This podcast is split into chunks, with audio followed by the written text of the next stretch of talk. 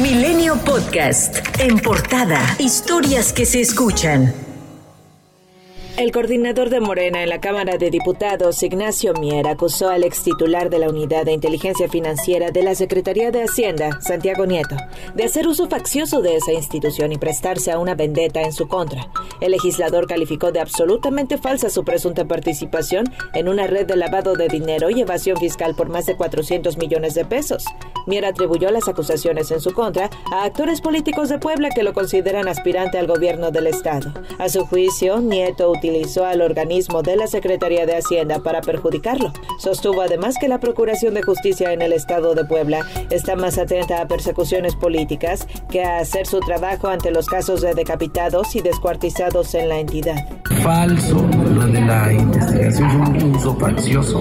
Se prestó de manera torpe, este, sin respetar las atribuciones que le da el marco constitucional Santiago debe estar arrepentido de haberse prestado para esos actos vandálicos y de persecución, de vendetta. Por cierto que en Puebla este lunes familiares y amigos de la activista Cecilia Monzón le dieron el último adiós en San Pedro Cholula. Que la querían asaltar y entonces al quererla asaltar pues se les fue unos balazos. Queremos justicia y no vamos a parar. El fiscal general del estado de Puebla, Gilberto Higuera Bernal, dijo que la dependencia cuenta con videos y elementos probatorios recopilados de cámaras de seguridad cercanas a la zona donde fue asesinada. El presidente Andrés Manuel López Obrador dijo que sicarios mataron a Cecilia Monzón. Afirmó que fue un ataque directo. Pues es un tema muy doloroso porque fue un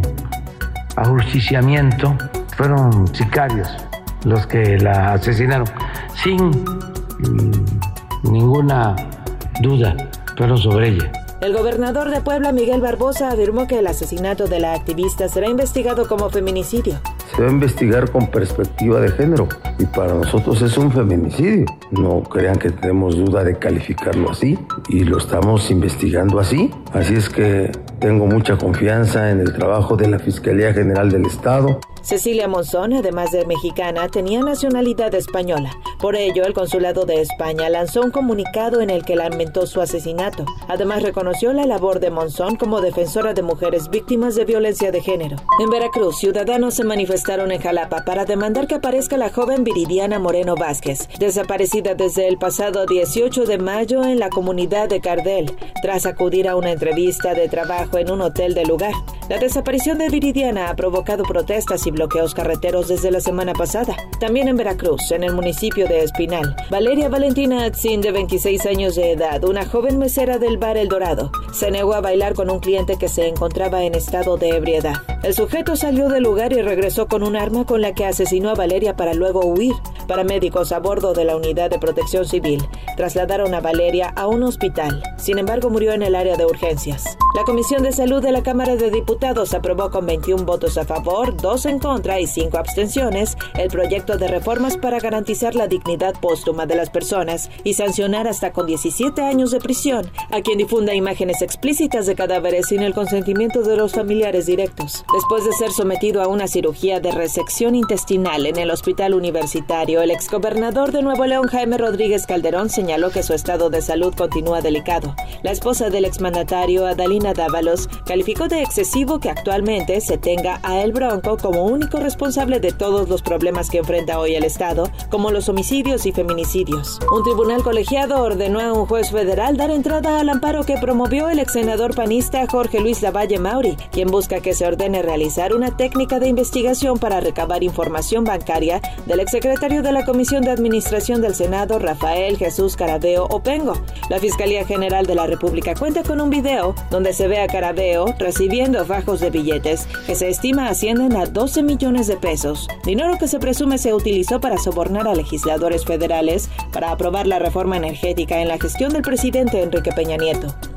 La Suprema Corte de Justicia de la Nación avaló la constitucionalidad de la figura de superdelegados creada por el gobierno del presidente Andrés Manuel López Obrador. La ministra Loreta Ortiz se sumó a la votación a favor. Sostengo que las delegaciones en cuestión se acotan exclusivamente a la ejecución de programas federales, lo que en modo alguno trastoca las facultades de la entidad federativa actora. En ese sentido, reitero mi voto por la validez de la norma impugnada. Durante el Foro Internacional en Defensa del INE y la Democracia Mexicana, ¿es necesaria una reforma electoral en México? El consejero presidente del Instituto Nacional Electoral, Lorenzo Córdoba, sostuvo que para que una reforma electoral sea exitosa, requiere, entre otras cosas, ser producto de consensos y no de venganzas y rencores. Cuando se divide al país entre buenos y malos, esta lógica de guetización, perdón, hablar de una reforma electoral es la peor idea, porque lo único que va a provocar es que las nuevas reglas sean fuente de conflicto y de problemas, no de solución de los mismos como ha venido ocurriendo en tiempos recientes. Vincent.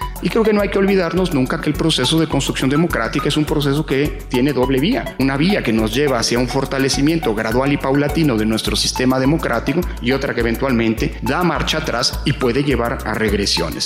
En la última semana México sumó 7.018 nuevos casos de coronavirus y 154 muertes por la enfermedad, con lo que se acumulan 5.758.597 contagios y 324.765 defunciones, de acuerdo con el informe de la Secretaría de Salud, mientras que en Nayarit, la Secretaría de Salud abrió una orden de investigación en el municipio de Tepic por el probable caso de hepatitis aguda infantil en un menor de tan solo cuatro meses.